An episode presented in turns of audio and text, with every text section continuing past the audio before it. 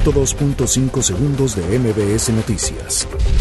La Suprema Corte de Justicia de la Nación concedió una prórroga a diputados para corregir la ley de remuneraciones. El Senado de la República designó a Mara Gómez Pérez como nueva titular de la Comisión Ejecutiva de Atención a Víctimas por un periodo de cinco años.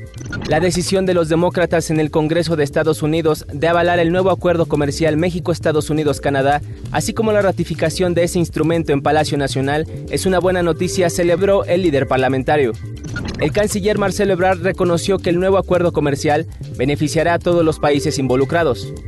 La sección instructora de la Cámara de Diputados recibió la respuesta por escrito y a través de abogados de la exsecretaria de Estado Rosario Robles, con lo que se da por cumplida la comparecencia en el marco del proceso de juicio político que se le sigue. Eliel Flores Ángeles rindió protesta de ley como secretario general del Comité Ejecutivo Nacional del Sindicato Nacional de Empresas Productivas del Estado, Petróleos Mexicanos, subsidiarias y filiales. La jefa de gobierno Claudia Sheinbaum manifestó su desacuerdo respecto a que no se haya sancionado al magistrado Héctor Jiménez López, quien en el caso de Abril ordenó la modificación de la medida cautelar contra Juan Carlos García, ex esposo de Abril.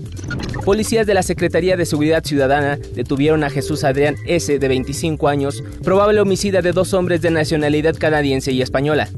El municipio del estado de Cuernavaca está dispuesto a asumir el control de la policía local en coordinación con el gobierno federal, si así lo determina el titular del Ejecutivo de Morelos, Cuauhtémoc Blanco Bravo. Inicia UNAM y trabajadores académicos negociaciones sobre revisión salarial. 102.5 segundos de MBS Noticias.